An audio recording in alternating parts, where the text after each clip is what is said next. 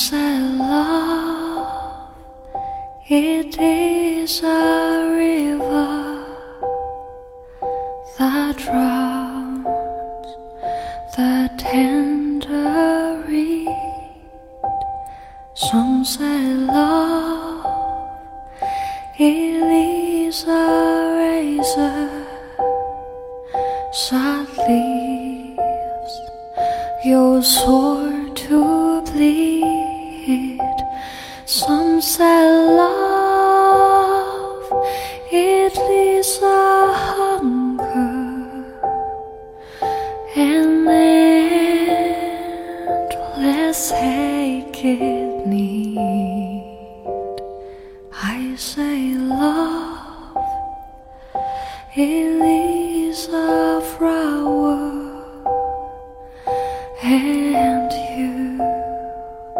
it's only see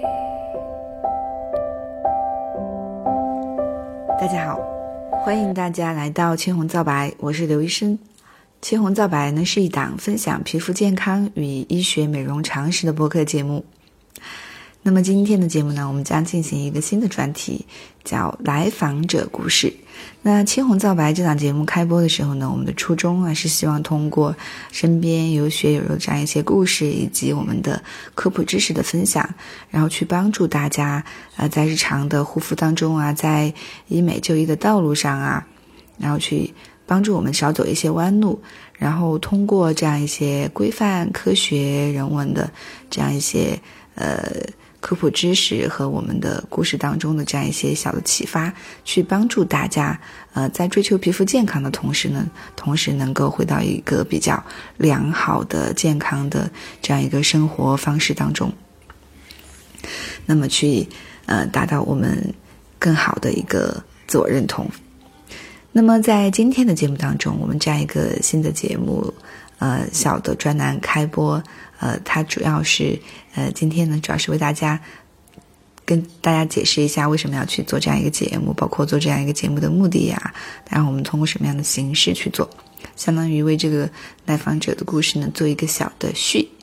那么我们讲主要讲原因、目的、形式。首先，我们从原因上来讲一讲，我们为什么想要做这样一个来访者故事的呃这档节目呢？我主要从我自身的一些经历和感受，还有我的呃来访者，就是我的患者小伙伴给我的一些呃感，就是触动，然后呢跟大家来分享一下。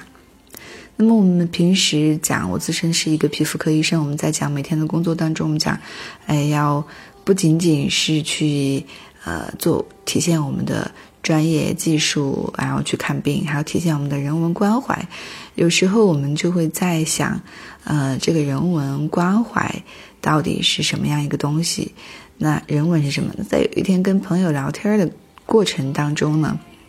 就是当时提到，呃，门诊每天有时候工作量比较大的时候呢，可能做二三十个治疗，有时候还有，呃，加上差不多十多二十个面诊。那这种时候呢，其实每天的节奏是非常强的。我跟我的呃住院医生小伙伴呢，包括我们的护士，我们团队的都是高度默契的情况下呢，衔接非常紧密。很多时候吃饭都还得赶着，我一般都是五分钟之内，然后吃完饭的。以前呢，经常赶不上吃饭，然后就呃很晚才吃，或者有时候就不吃了。现在都学聪明了，到了吃饭的点儿，抽出几分钟吃完了，赶紧再继续做治疗。那在这种情况下的话，呃，工作量应该是非常大，呃，但是有时候门诊呢会遇到一些特殊的情况，就是有一些人群呢，他其实并不是需要我们的这样一些技术去治疗，其实他是，他的是我们的。精神上受到一些创伤啊，或者是我们，呃，有一些焦虑的情绪呀，或者是其他的一些特殊情况，那么他是企图通过这样一个外貌修饰的这些治疗，达到这样一个目的，对现在的生活方式有一种状态的这种改变。那其实呢，有的时候呢，呃，我们都知道他的这样的期望值和诉求呢，跟他的呃实际最终可能达到的是并不相符的。那这个时候呢，我们其实沟通啊，往往就更重要。很多人他可能只是需要我们就是相应的沟通，呃，帮助他去呃认识到一些问题，或者是给他一个精神上的支撑，并不是说我们都需要去做治疗。很多时候呢，你可能花呃十多二十分钟或者半个小时，有时候可能更长，一个小时，甚至是有时候遇到过更长的时间。那这个时候呢，呃，没有做几十个治疗，但是你花这么长长的时间，你去帮助到一些生活中真正有可能呃更实际意义上的困难的人群，你心里的感受其实还是会很不一样的。那在聊天的时候呢，我们讲到有这种感受的时候呢，呃，朋友就说你知不知道一个名词叫做化疗？呃，就是语言治疗，就化疗。他说你说的这个就是呃这个概念。呃，当时我就觉得，哎，呃，好像是这样的。然后呢，我们就聊到像有一些疾病啊，它的认知，呃，我们的疾病它的认知是也是非常强大的，疾病它也是有认知的。那，嗯，我的朋友就告诉我，看到就是相应的有白癜风的这样一个病程，都可以被行为认知治疗影响和打断。就是我们的可能一些情感上的干预啊，呃，行为认知啊，对疾病的治疗，其实它是有这样积极的作用的。所以呢，呃，就觉得还是挺有意思。然后呢，觉得自己。呃，做的事情呢，好像还是呃比较能够体现自身的价值，可以帮到别人，心里还是很开心。那么，在说到就是工作中有一些感悟，我们每天上班，我们经常就跟同事开玩笑说，每天上班呢，就是呃聊天，见一下。呃，新朋友、老朋友，就是我们的呃，很多都是绝大部分的都是复诊的，然后大家时间长了都很熟悉，聊聊天啊，然后就很开心。然后呢，再预约下一次治疗，就相约下一次什么时候再见一见。然后有时候不做治疗，时间间隔可以长一点再来，那可以中间来复诊再看看，或者是顺道。哎，有的时候有的顾客小伙伴会路过医院的时候呢，呃，或者是到其他科复诊的时候再来看我一下，就感觉还是很温暖的。所以我们的就医环境其实嗯可以是这样比较好的。那么我们说到呃帮助生活中有些真正遇到困难的人。就是感觉比做了很多治疗还更开心，呃，有时候他们会调侃我，就是还要做，呃，心兼职心理医生，就觉得自己，呃，感觉还是很不一样。所以说，想要把，呃，这个分享呢，呃，嗯嗯，哦，这个会提到就是。嗯，为什么要呃受到这些触动嘛？有一点关系，然后想要把一些故事啊，然后跟大家呃做分享，当然是在不影响到我们的呃来访者的隐私的前提下。那么呃，就是在这个过程当中，然后呢，他就说，其实我们很多时候嗯去做这些事情，嗯，为什么会做了？取得不一样的，得到的结果就是这种效果是不一样的，就是因为我们去做的时候呢，看到的，呃，不仅仅是病，而是人，就这简短的几个字，但是我就觉得，嗯，高度概括，然后给我就是，呃，比比较有感触，然后呢，我就是我心里想，这就是人文关怀的这个，就是最。具体和直观的这样一个描述和概括，就是我们去看到的，呃，不仅仅是病，我们看到的是人。人的话，它不仅仅是它存在的这种物理状态的这样一个疾病的状态，还有我们的心理啊，我们呃也是要去呃关注的。而且很多时候，可能这是更主要的一个方面。那么，这是我在跟朋友聊天的过程中受到这些触动呢，这样一个小的方面呢，从这件小事里面，呃，我对呃概括了我对这种人文关怀的这种理解。那么还有一个就是我自身的一些经历，我是作为一个医生，就本科毕业以后呢，经过住院医生的规范化培训啊，然后硕士呃研究生的这样一个培训。再出来以后，再有相应的做光，就是我现在主要是从事皮肤科的光电治疗，在光电的路上呢，呃，引导我的老师呢，整个过程当中，我都非常的幸运，我遇到的老师都是，呃，对临床工作要求，呃，一丝不苟，非常的严格，然后对患者都非常的好。在工作的过程当中呢，都要求我们是必须去关爱我们的患者。想起以前在呃宫颈三甲医院待的时候呢，老师们对我们的要求都非常的严格，呃，特别是我的住院医生导师或者研究生导师。都是病人眼中，他们都是很好很好的大夫。然后呢，呃，在一些细节当中，比如说我之前我的研究生老师，我以前在呃，就是工作量比较大的时候，要负责一线的，就是管病床收病人，还要负责二线的会诊，还要同时呃一个人就是承担临床药物试验的一些具体的工作，就感觉就工作量就比较大。这个时候呢，有一次有一个临床药物试验参与的受试者，呃，来病房，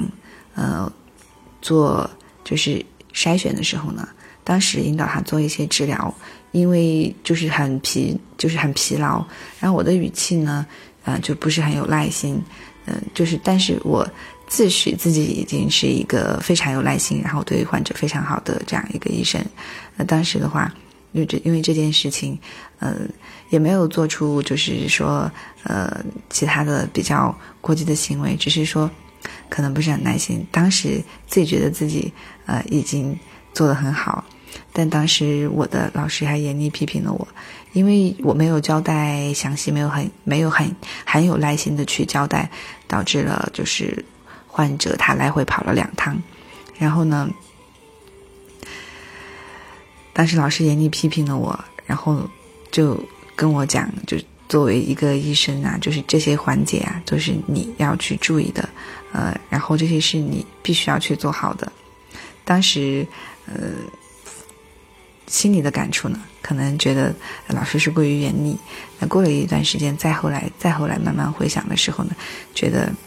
就是以前老师对我们的所有的严厉。都是满满的关爱，也是因为他们自己是这样做的，然后对我言传身教，所以让我觉得我自己应该坚持这么去做。然后呢，我的呃这些几位老师里面，在门诊的时候呢，呃，他们有时候也会比较严厉的去就是批评，呃，就是一部分的患者，但是呢，这部分患者就是很爱戴他们，然后就是呃。很信任他们。我后面就是呃，结合这些情况，当然不是就是每一个患者，因为有一部分的患者呢，他就是呃，能够以这种方式去理解和接受，然后能够把这些讯息接收到，比如说一些他自己停药啊，或者是自己更改这种药物的服用的方式啊，导致了。自身疾病的控制，呃，产生了一些不良的后果。像这种时候，很多时候呢，反而这种严厉的批评，去呃让他们意识到这些问题，然后帮助到他们。所以，我就是呃对我以前的老师们，就是心里都呃满是感激。就是他们的这些言行，就是对呃我们的影响非常的大。就是因为有他们。嗯，做了这样的模范，所以我可以有比较好的模板，所以我觉得很幸运。那么，呃，我的光电路上的老师的话，呃，也是要求平时我们看病啊，一定要先看人，然后再去做事情。嗯，就是我们。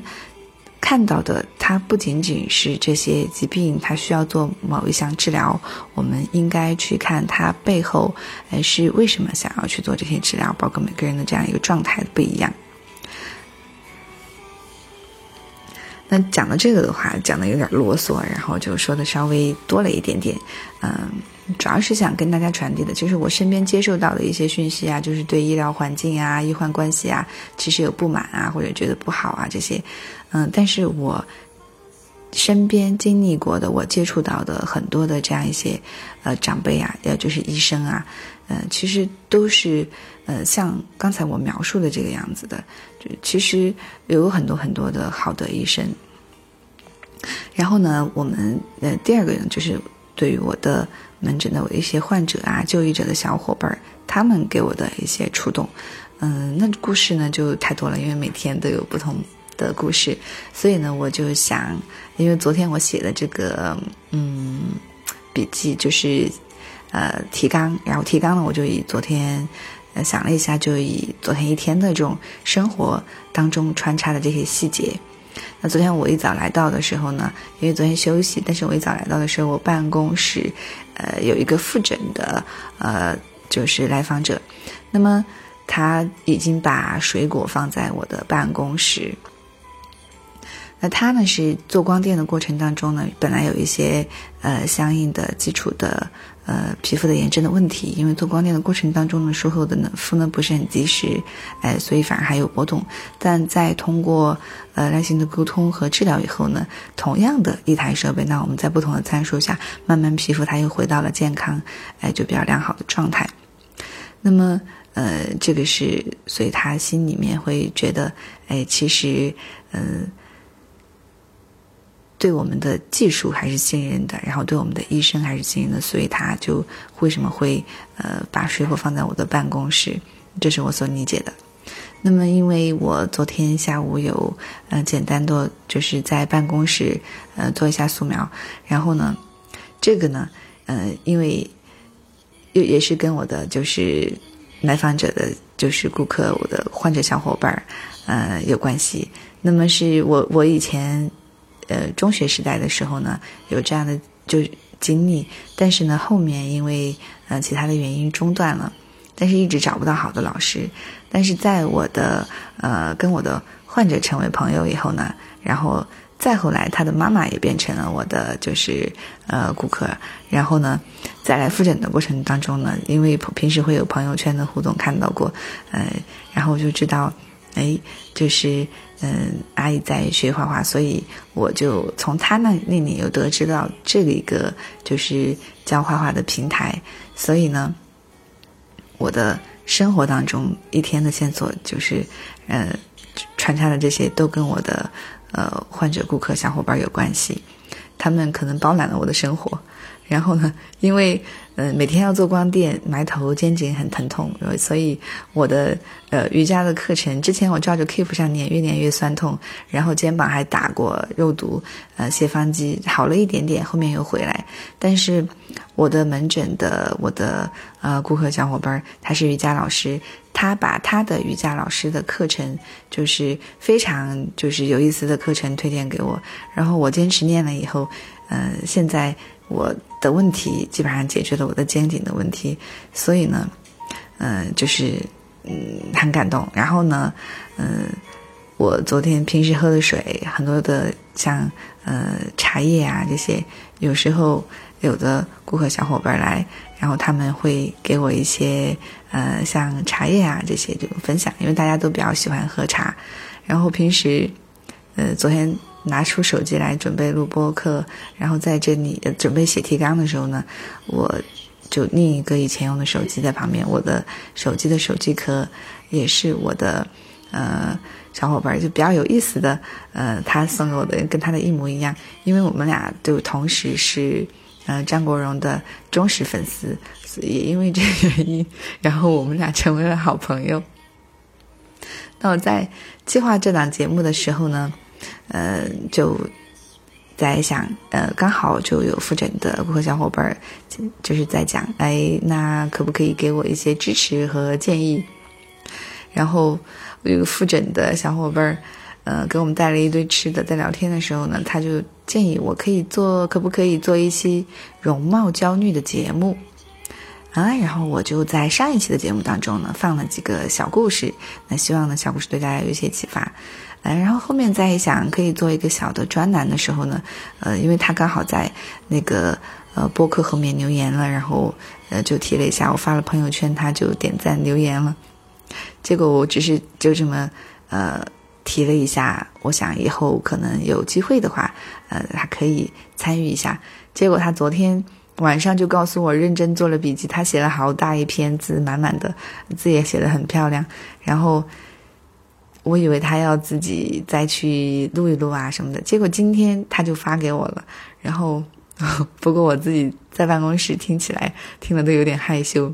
我本来想下一期的话再慢放进去，然后想，哎，他的建议是跟我这档节目开播的话有一定关系，所以我想，那还不如就把它放在呃今天这个序的后面啊，跟大家分享一下。但是听起来，嗯，很像托，因为有全程被表白的感觉，脸红。那么，呃，我们讲了这个原因啊，啊，这些都是一天的生活工作当中的这些小故事。因为我本身自己也是一个比较喜欢自己的工作，有点工作狂，所以，嗯，时间长了，感觉我的生活的。每一些很多细微的问题，感觉很多时候都跟我的呃患者或者顾客小伙伴有关系啊，都得到得到很多时候反而是他们帮助了我，所以就觉得很感动。所以我觉得有一些小故事呢，希望可以通过这样一个平台跟大家分享，让大家感受到其实我们的呃医患的关系啊、环境啊，其实也可以有这样良好的状态，嗯。那说到这个原因呢，那我们就说这些。那我们嗯一些小故事呢，在今后呢，我们可以再继续去跟大家分享。那么我们讲一个目的，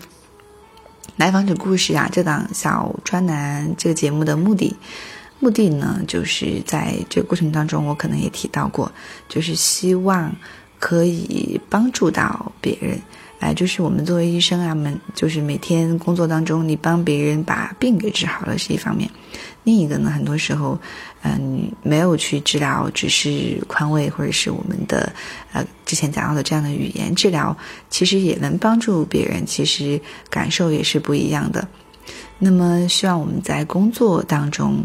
呃，就是我们在不仅仅是我们的医疗，就是生活当中，希望我们在就是去。面对很多事情的时候呢，更多的也是首先能够看到的是人，然后再是事情。希望我们每个人，呃，这个呢，叫很想分享一下，就是昨天听播客，嗯，翻转电台的时候呢，呃，他讲到一期就是，嗯，在我们就是他讲到一个一有一个比以利换利，可能就。呃，更高的这样一个呃看问题的点，就是我们如果呃在整个环境当中可以去找到每一个人最合适的位置，那么可能嗯这种的模式的话，对大家可能才是最好或者是更好的一种方式。那我想的话，其实。呃，要去让每个人找到合适的位置，其实就是本质上也是要先看到人。所以我们希望更多的去在一些小的事情当中啊，细节当中，更多的是先看到人，然后我们再去看到我们的事情去解决问题。这样的话会不会更好一点呢？啊，我是这么想。那么希望把呃，也把就是我的。门诊的我遇到的这样一些很温暖的我的呃患者我的顾客呃他们呃作为来访者带给我的这样一些比较呃美好的呃应该不是比较 对本来就是美好的这样一些温暖的感受呢呃大别人传递给了我希望我可以有这样一个平台呢去传递给大家。那么最后我们来跟大家呃分享一下就是我们。呃，来访者故事啊，它的形式，我们以后的节目哈，它主要以什么形式呢？一个就是讲述我们身边的哎就医过程中的这样一些真实的小故事，呃，我们可以呃同时呃有邀请我们的呃一些自愿参与的一些患者啊，呃顾客小伙伴来访者来。讲述他们的一些呃切实的感受，真实的这些感受。那么可以用语音的方式发给我，我们可以差不多五到十分钟，当然长一点也可以啊，就是看我们具体的内容，这个没有很严格的限制。那但是内容呢，我们讲就是呃以真实的情感就好。然后呢，在往后的话，呃，想在以。增加另一个形式，就是我们可以，呃，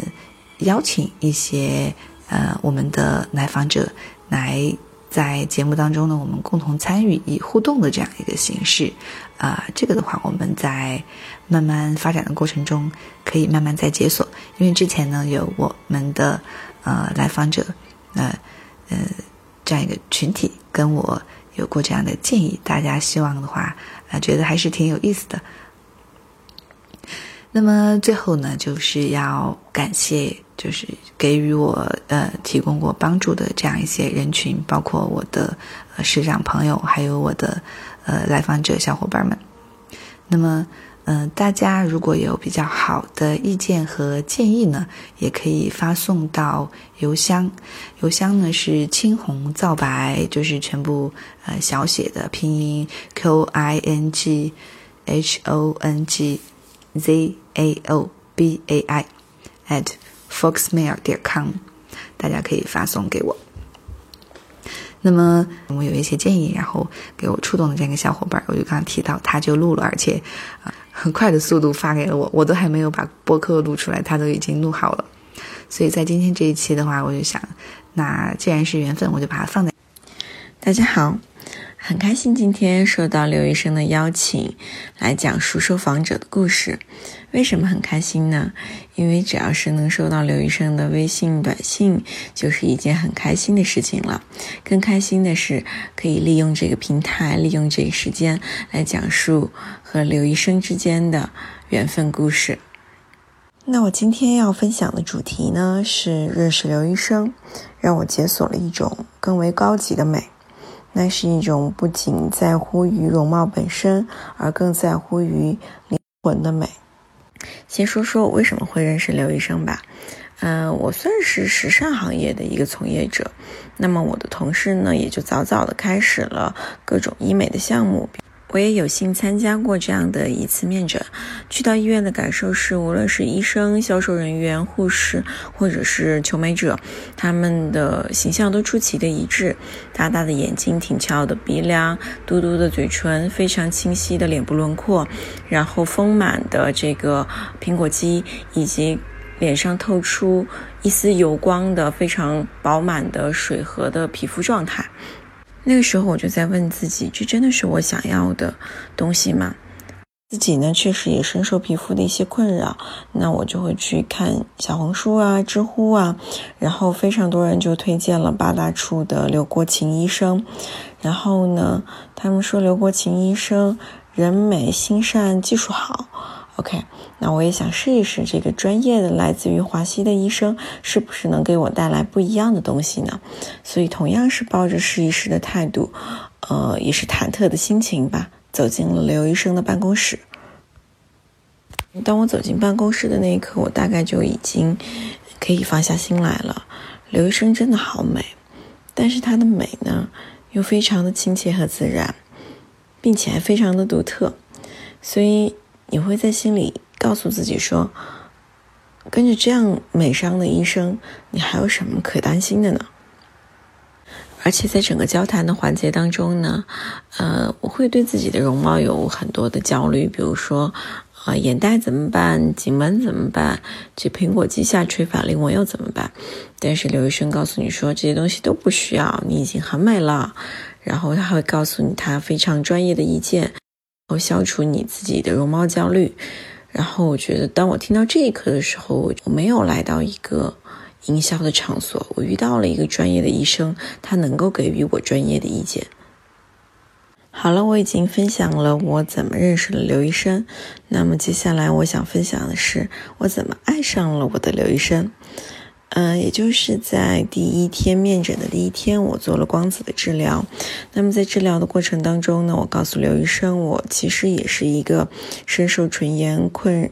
扰的一个唇炎患者，大概有两年多的时间。然后呢，我已经做了五个月的妈妈，但是我从来没有亲过我的女儿，我感到非常的遗憾和难过。我不知道是不是听了这这句话的缘故，刘医生呢决定。开始帮我治疗唇炎，让我大概每周来一次，帮我去做这样的治疗。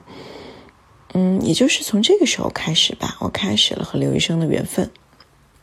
也许是一见钟情吧。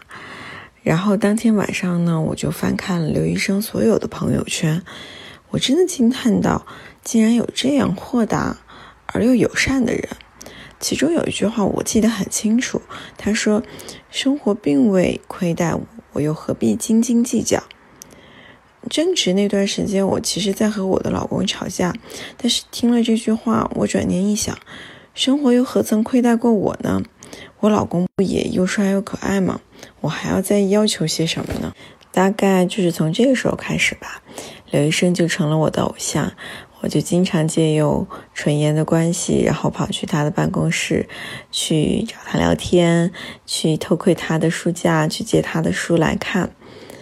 然后，其实那个时候每次去之前都非常的忐忑，因为我总觉得我好像要窥探天机了一样，要去窥探刘医生如此善良豁达的秘密是什么。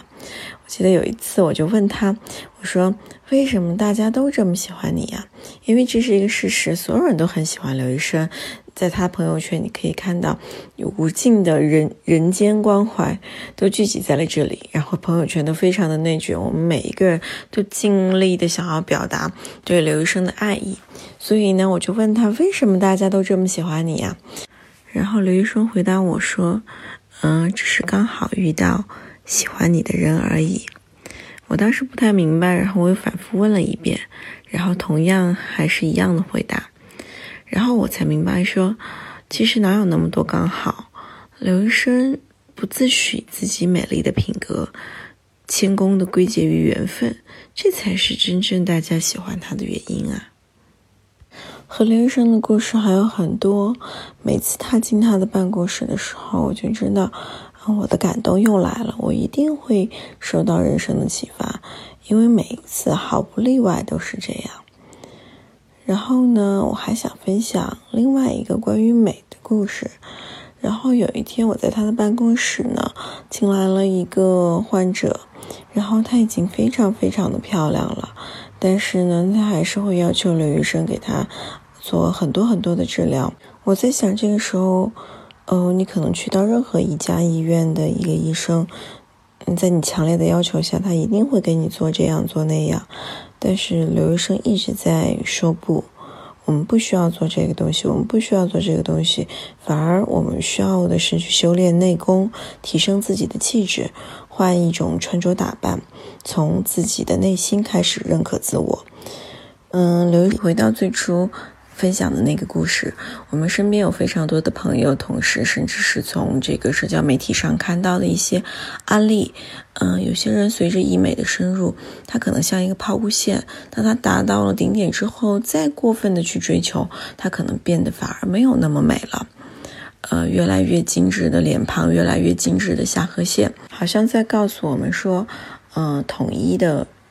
这种美才是一种美，但实际上，刘医生告诉我不是的。我们每个人拥有不同的脸型，拥有不同的风格，那怎么会搭配同样的一双眼睛、鼻子、嘴巴就会变成美丽呢？那肯定不是这样的。真正的美不是过分去抠这个细节，而是我们能够去掌握大局，宏观的去看我们要的这种整体的感觉、整体的氛围是怎么样的。然后搭配着你的容颜，搭配着你的灵魂，搭配着你的整个个人风格，才塑造了一个独一无二的你。这样的你才是美丽的你。是我今天想要跟大家分享的小故事，嗯，当然故事还有非常非常的多，如果有时间我愿意一一分享。但是今天，嗯，非常重要的两点是：第一，刘医生是一个非常受人尊敬的医生；第二，我非常爱他。OK，以上，谢谢大家的收听。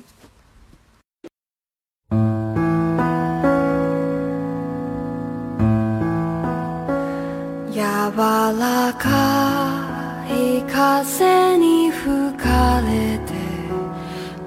ぼみもゆらり眠る。おやすみ小さな寝息に静かに頬を寄せる。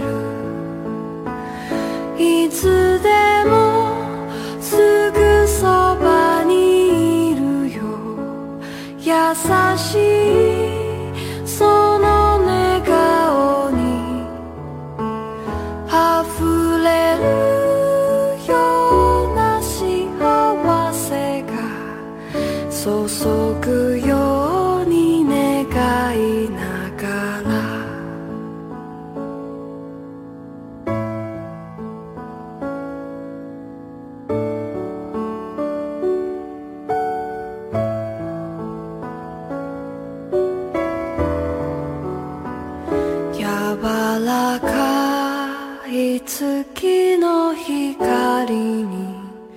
小鳥もゆらり眠る。おやすみ小さな手のひら静かに包み込んで。いつでもすぐそば優しい。